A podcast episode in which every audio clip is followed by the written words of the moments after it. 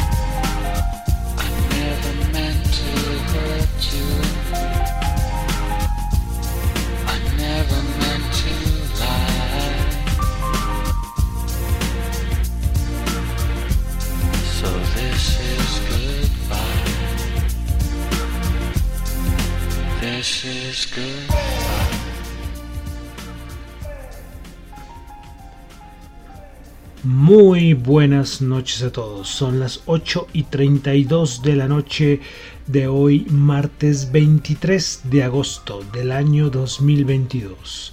Mi nombre es John Torres y este es el resumen de las noticias económicas. Y comenzamos. Recuerden que estamos en nuestro recorrido musical en el programa el recorrido 1922-2022 y llegamos ya al año 1999.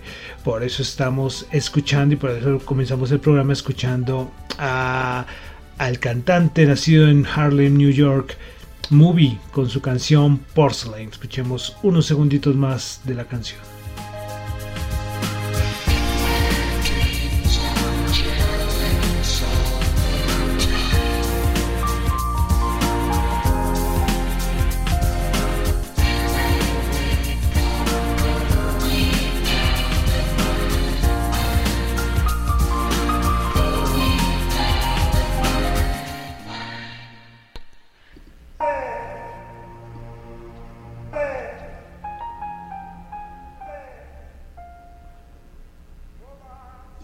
Bueno, entonces con Movie comenzamos el día de hoy con el resumen de las noticias económicas. Saludo a los que me están escuchando en vivo en Dato, en, bueno, en la web, en la página de Dato Economía, Radio Dato Economía, también los que escuchan en la aplicación de Ceno Radio. También quiero saludar a los que escuchan el podcast en Spotify, en Apple Podcast. Muchísimas gracias. No olviden calificar, sirve mucho, ayuda mucho. Eh, calificar el podcast, el programa también saludo a los que me escuchan en Google Podcast y en Tita TV, la aplicación de streaming descentralizada. Bueno, entonces vamos a comenzar con el resumen de las noticias económicas, recordando que lo que yo comento acá no es para nada ninguna recomendación de inversión, son solamente opiniones personales. Como siempre les diré, es algo muy pero muy importante para tenerlo en cuenta. Bueno, entonces comenzamos. Eh, comenzamos con Asia. Y, es que tuvimos el PMI del Jibun Bank en Japón. Los PMIs, ya creo que ustedes, los que operan eh, a nivel de mercados, ven la importancia que tienen los PMIs, lógicamente, para asuntos de intradía, eh, bueno, para tenerlo parte de su análisis fundamental, esos índices de los PMIs ayudan muchísimo. Bueno, entonces, como les decía, el Jibun Bank PMI manufacturero en Japón, anterior 52.1, quedó en 51. El de servicios se esperaba 53 y queda por debajo de 50, 49.2. Bueno, pasamos ahora a Europa de una vez. Bueno, tuvimos el PMI manufacturero en el Reino Unido se esperaba 51, quedó en 46, ya saben, por debajo de 50 lo complicado. El de servicios se esperaba 51.6 51, perdón, y terminó en 52.5. Vámonos a Alemania. PMI manufacturero se esperaba 48, terminó en 49.8 todavía. No alcanza a quedar otra vez por encima de los 50, la anterior había sido 49.3. El PMI de servicios en Alemania se esperaba 49 y terminó en 48.2. En Francia, el manufacturero 49 se esperaba y terminó en 49 y el de servicios 53 se esperaba y terminó en 51. Entonces en la eurozona PMI manufacturero se esperaba 49, 49.7 quedó y el de servicios se esperaba 50.5 y terminó en 50.2. Entonces, como vemos datos de PMI muy al borde, al borde, algunos por debajo de la zona de los 50, que es la zona delicada, y otros muy por encima, muy, pero muy poquito por encima de los 50. En Europa también tuvimos la confianza del consumidor de la eurozona, se esperaba menos 28 y quedó un poquito mejor, menos 24.9. Pasamos a Norteamérica, Estados Unidos. PMI manufacturero de Estados Unidos se esperaba 51.8, terminó en 51.3.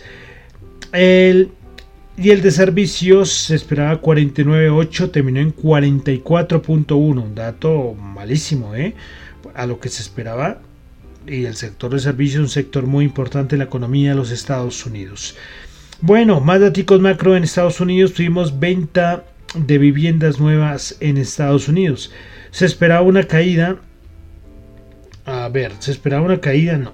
Se esperaba se esperaba el número de 575 mil y el, y el dato salió en 511 mil, menor a lo esperado.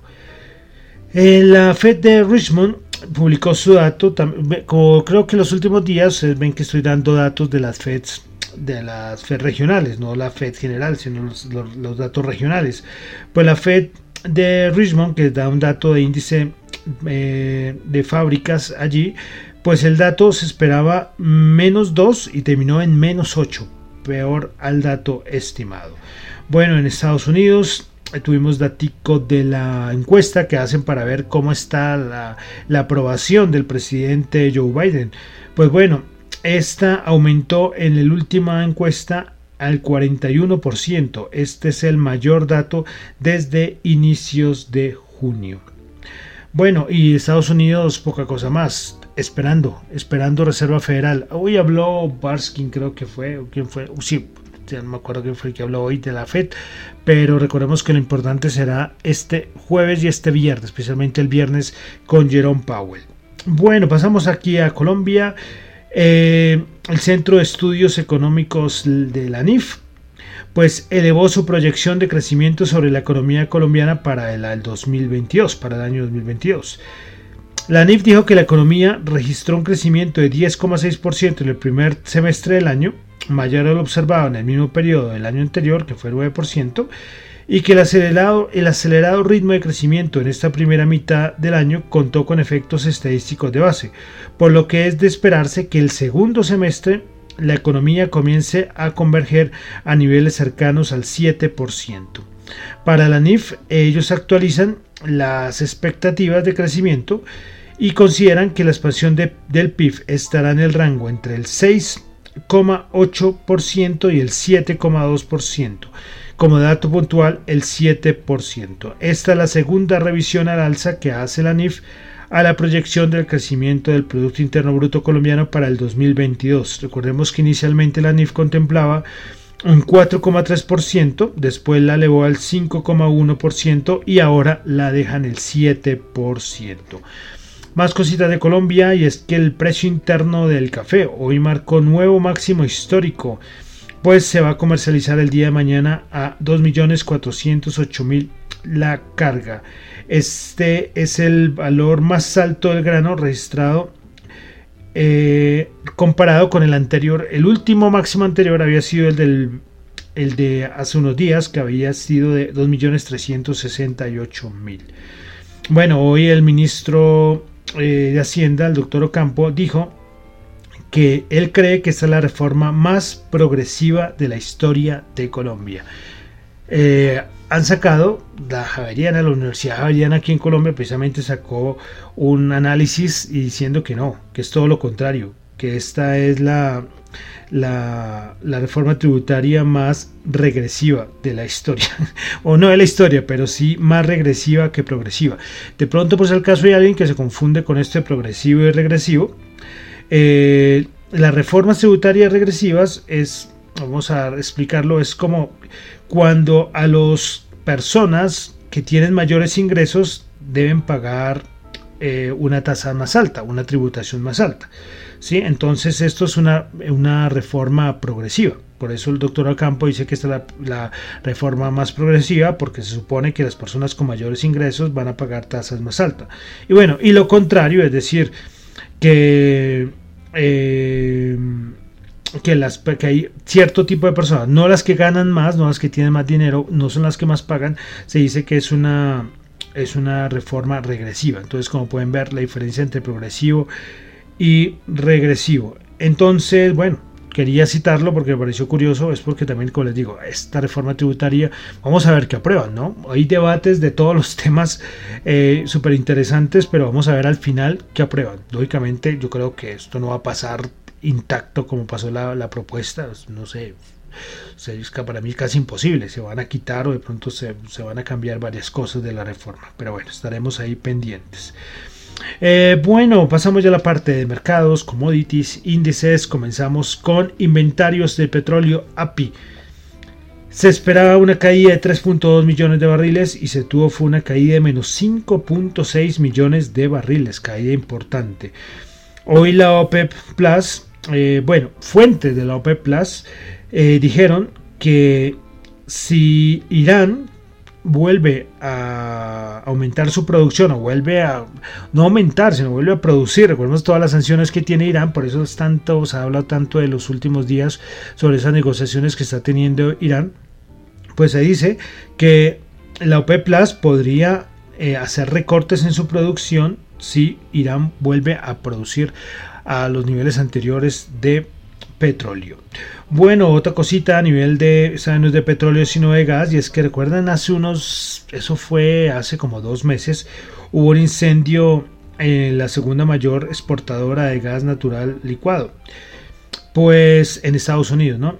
Pues hoy apareció la noticia de que se había llegado a un acuerdo con el regulador federal en Estados Unidos que le va a permitir reanudar algunas operaciones en su planta en Texas. Entonces, noticia a nivel del gas natural.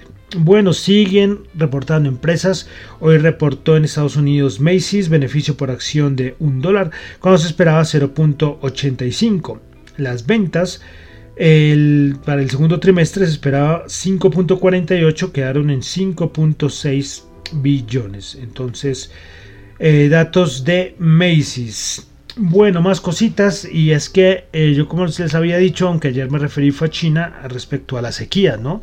La sequía, las altas temperaturas y es que en Europa está afectando muchísimo. Y algo curioso es que eh, esta es más noticia más curiosa que económica, creo yo, pero quería traérselas. Y es que eh, hay varios ríos, hay varios sitios donde por las sequías pues está empezando a a destapar o a descubrir un montón de, reliquias históricas, para decirlo así. Se han encontrado objetos de, la Segunda Guerra Mundial, de eh, bombas. Precisamente en Italia se activaron una en estos días que se encontró. Y me pareció curioso fue que en la, en la República Checa se encontraron unas piedras que se les llama las piedras del hambre. Pues eh, y es algo curioso porque eh, donde estaban esas piedras, lógicamente todo está cubierto por agua. Pero entonces cuando se vieron las piedras, en las piedras estaba escrito, no sé en qué idioma será, eh, algo, bueno, no voy a tratar de leer porque es que no sé, no sé de verdad qué idioma, debe ser checo, imagino. Pero bueno, la traducción al castellano es, si me ves, entonces llora. Por eso causó mucha, mucha impresión, ¿no?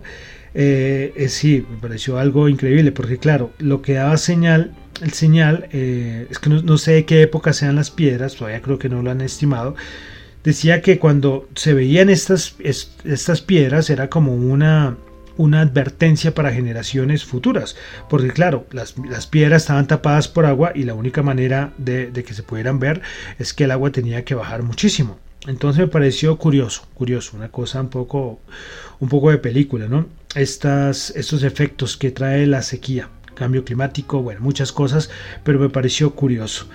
Bueno, eh, pasamos otra vez ya a cositas un poco más económicas y es que hoy Bloomberg dijo que las ventas de los de los semiconductores van a disminuir a medida que crecen los temores de la recesión global y lo cual podría ser a finales de este año y para el próximo año. Eh, cosita en Colombia y es que la Superintendencia de Industria y Comercio aquí en Colombia sancionó a Movistar con una multa de 1.507 millones de pesos por publicidad engañosa. Entonces ya habían multado a Claro hace unos días y ahora le tocó el turno a Movistar. Bueno, entonces vamos a entrar ya a los índices de Estados Unidos. ¿Qué pasó el día de hoy? Seguimos con bajadas. El mercado nada que reacciona. Muchos decían que después de una caída importante como la de ayer, el mercado hoy iba a reaccionar, pero no, nada, nada. Trató, lo intentó, pero, pero no, nada, nada, nada, nada. Eh, importante, importante es la reunión del, o sea, el viernes. Estos días no sé, solo que pase algo muy importante para que mueva mercado, pero, pero no, nada, de verdad. De pronto renta fija sí está moviendo un poco más. Pero como les digo, los índices de Estados Unidos, poca cosa, poco más que agregar, ¿no? Todos esperando el día viernes a ver qué dice Jerome Powell y, a ver si esto rebota y vuelve a buscar esos niveles técnicos importantes, esas resistencias, o esto se va para abajo a buscar soportes técnicos también importantes. Hoy el SP500 bajó 9 puntos, 4128. Los niveles técnicos importantes están por en 4100, 4070 y los 4000, que es un nivel psicológico. Entonces el SP500 hoy bajó 9 puntos, bajó el 0,2%. Vamos a revisar las acciones que más subieron y que más bajaron en el en el SP500. Bueno, principales ganadoras del día en el SP500. Tuvimos a Halliburton subiendo el 6,9%, Occidental subiendo el 6,9%, efecto Warren Buffett, Slumberger subiendo el 6,6%, principales perdedoras, Twitter, no sé qué pasó bien con Twitter, de verdad no, no me informé porque tuvo una caída importantísima, bajó el 7,3%, Pool bajó el 3,7% y Health Properties bajando el 3,1%. Bueno, vamos ahora con el Dow Jones que hoy fue el que más bajó, bajó el 0,4%, bajó 154 puntos, 32.909 puntos. Principales ganadores del día en el Dow Jones, Chevron subiendo el 3,2%, Caterpillar subiendo el 2,8% y Dow subiendo el 2,2%.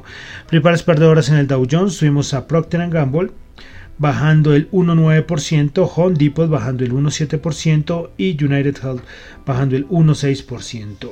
El Nasdaq 100 el día de hoy bajó el 0.07%. Hay algo curioso, hoy el Nasdaq del Composite, el que tiene más valores, quedó en 0%, algo que pocas veces sucede. Pero bueno, el Nasdaq 100 bajó el 0.07%, bajó 8 puntos, 12.881 puntos. Principales ganadoras en el Nasdaq 100, Palo Alto Network subió el 12%, Pinduoduo subió el 5.3% y Crop Strike Holdings subió el 3.4%. Principales perdedoras, Video bajó el 16.5%. Ayer entregó resultados Video. DocuSign bajó el 3,2% y Vertex bajó el 2.5%. Bueno, vamos a revisar el VIX el día de hoy. En cuanto cerró el VIX, la volatilidad del SP500 quedó en 24.1, sigue subiendo, bajó, subió el 1.3%.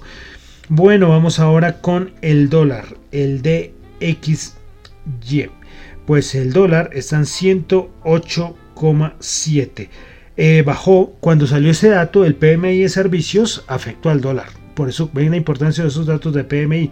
Cuando salió esa noticia, el dólar tuvo una bajada, estaba por los 109, pues, no me acuerdo por cuánto, está 109 punto algo. Pues está en 108,7, de todas maneras está fuerte. Eh, de una vez echamos una miradita al euro, que le estoy dando, estoy haciéndole seguimiento, pues 0,9946. Hoy alcanzó a tocar mínimos de 20 años, 0,991 creo que es. Y hoy alcanzó, alcanzó a estar en la paridad otra vez cuando salió precisamente ese dato de PMI, bajó, corrigió el DXY y el euro alcanzó a recuperar, pero bueno, se mantiene por debajo de la paridad 0,9946. Y vámonos ahora a eh, la rentabilidad del bono de los Estados Unidos, a ver si lo encuentro por acá. La rentabilidad del bono de los Estados Unidos 3.046, bajando 0.26%. Por allá arriba, por allá arriba del 3% de nuevo la rentabilidad del bono de los Estados Unidos a 10 años. Bolsa de Valores de Colombia. Bolsa de Valores de Colombia hoy reportó, la vivienda reportó hoy eh, bueno, se me, olvidan. Los, todos los que van reportando. Eh, bueno, em, a ver dónde está la bolsa de Colombia. Listo, aquí está la bolsa de Colombia. El MSCI Colcap bajó el 0,2%, 1.289 puntos. Principales ganadores del día, Copetrol subiendo el 4,8%. Bolsa de Valores de Colombia subiendo el 4,7%, ISA subiendo el 3,2%, principales perdedores del día, Grupo Argos bajó el 7,3%, Grupo Sura bajó el 4,6% y Grupo Energía Bogotá bajó el 3,9%. Bueno, eh, vamos a a ver una cosita. Listo, vamos ahora a mirar cómo está en este momento el petróleo y el oro. Recuerden que en este momento vemos en vivo en cuanto están los futuros. Pues el oro 1758 bajando 2.8 dólares la onza. El WTI 93.5 dólares el barril, bajando el 0.2. El Brent, que alcanzó a llegar a los 100, esas noticias de que la OPEP podría recortar producción, ha animado el petróleo. Pues el Brent en ese momento va a 99.9, por debajo de los 100, pero muy poquito, bajando el 0.2%. Bueno, eh, vamos ahora a a ver a los a las criptos a las criptos ah bueno no a las criptos todavía no al dólar en Colombia la tasa representativa del mercado para el día de mañana 4.374 bajando 25 pesos y ahora sí entonces vamos a las criptos para allá como siempre terminamos el programa con los criptoactivos bueno, entonces comenzamos siempre. Recuerden que solamente revisamos los 10 primeros por market cap, quitando las stablecoins. Bitcoin bajando el 0,2%, Ethereum bajando el 0,6%, BNE bajando el 0,8%. Ripple bajando el 0,3%, Cardano bajando el 0,9%, Solana bajando el 1,8%, Dogecoin bajando el 1,7%, Polkadot subiendo el 0,5% y Chiva bajando el 0,9%. Bueno, de criptos eh, creo que tengo aquí dos cositas. Bueno, la primera es que salió un datico y es que hay varias empresas que ya están metidas en el mundo de los NFTs y empresas importantes. Entonces salió eh, como el dato de cuántos ingresos ya han tenido a causa de los de las de sus ventas en, de NFTs. Pues bueno, les cuento las cinco primeras marcas o empresas. Nike el primer lugar con 185 mil perdón, perdón, perdón, perdón, con 185 millones de dólares. Segundo lugar, Dolce Gabbana, la marca de ropa, con 25 millones de dólares. Tercer lugar, Tiffany, con 12 millones de dólares. Cuarto lugar, Gucci, con 11 millones de dólares. Y en el quinto lugar, Adidas, con 18 perdón, con 10 millones de dólares. Entonces, estas empresas eh, han movido y han obtenido buenos rendimientos bueno, buen dinerillo a causa de los NFTs.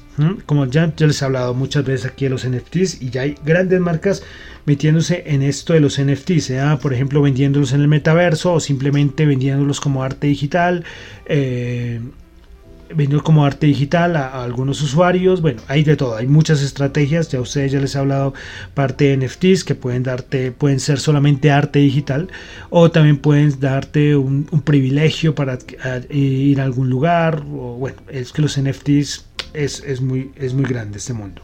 Bueno, y otra cosita de las criptos y es que, a ver por acá. Listo. Y es que hoy se anunció que es una noticia ya hace unos días, pero hoy se, dio más información y es que Da Vivienda, el Banco Colombiano, junto al Banco Interamericano de Desarrollo, a ver aquí lo tengo, sí, junto con el BIT, pues emitieron el primer bono en blockchain de Colombia. Pues bueno, esto hace parte de la, de la arenera, de todo este plan piloto que se está teniendo aquí en Colombia de cómo la relación entre las entidades financieras y los, y los criptoactivos.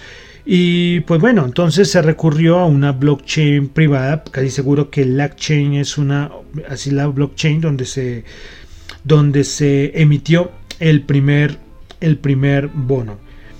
El proceso el proceso eh, dio como buenos resultados, es decir, ellos ven que gracias a que se utiliza tecnología descentralizada, en este caso blockchain, eh, los costos y las velocidades ellos ven que es una es algo muy bueno y que podría ser utilizado eh, más adelante. A nivel de la región es único, pero no es a nivel mundial, ¿no? Ya por ejemplo el Banco Mundial bajo la red de Ethereum ya ha hecho alguna emisión, igual que el Banco Santander bueno, pero bueno, es interesante que estén llevando a cabo este tipo de cosas. Eh, esto no es propiamente es, cripto porque, por ejemplo, el bono de cierta manera se convierte como un NFT, que es lo que se transfiere. Recuerden NFT que es algo único.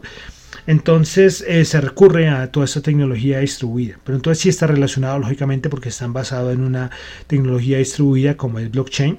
Pero es interesante y la vivienda es, es pionera a nivel en Colombia. Han hecho un montón de pruebas, están, están muy atentos. Precisamente lo de la, cuando ahorita que estábamos en la época de pandemia, lo del certificado de vacunación en Colombia, que era bajo la blockchain de Algorand, que ellos tienen un token que se llama algo, pues esto fue gracias precisamente ahí estuvo metido la vivienda. Entonces la vivienda está, está de verdad es pionera aquí en Colombia en todos esos aspectos tecnológicos y uso de tecnologías descentralizadas o distribuidas como blockchain. Bueno, entonces ya con esto termino por el día de hoy el resumen de las noticias económicas. Recuerden que lo que yo comento acá no es para nada ninguna recomendación de inversión, son solamente opiniones personales. Mi nombre es John Torres, me encuentran en Twitter en la cuenta arroba John Chu en la cuenta de arroba Economía para asuntos de la emisora radio datoeconomía arroba gmail.com y en Twitter está la emisora como datoeconomía arroba datoeconomía r.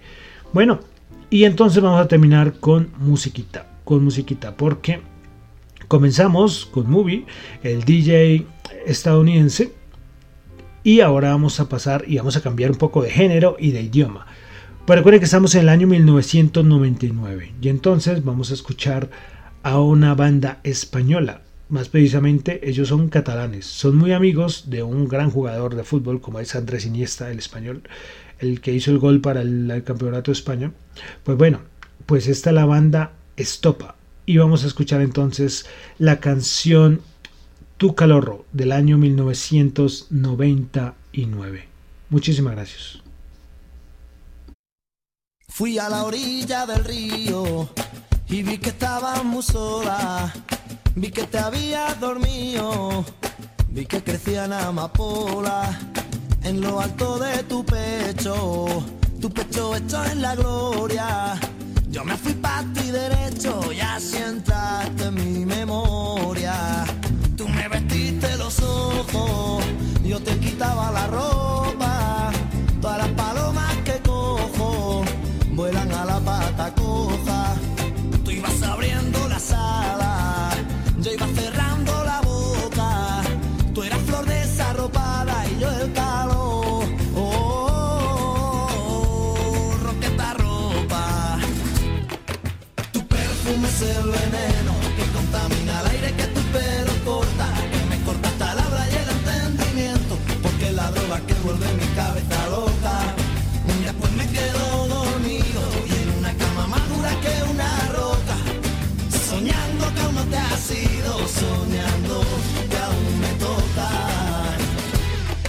Y el sol se va sonrojando porque la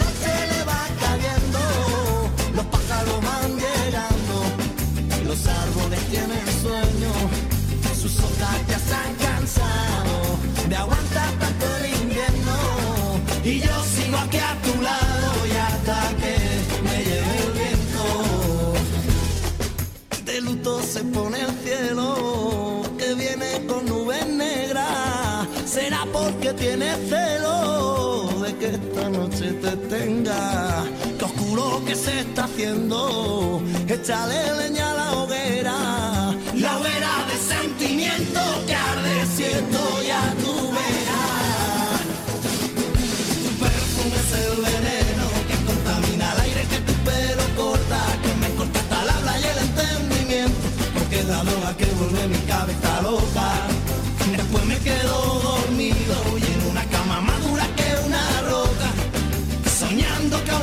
sigo soñando.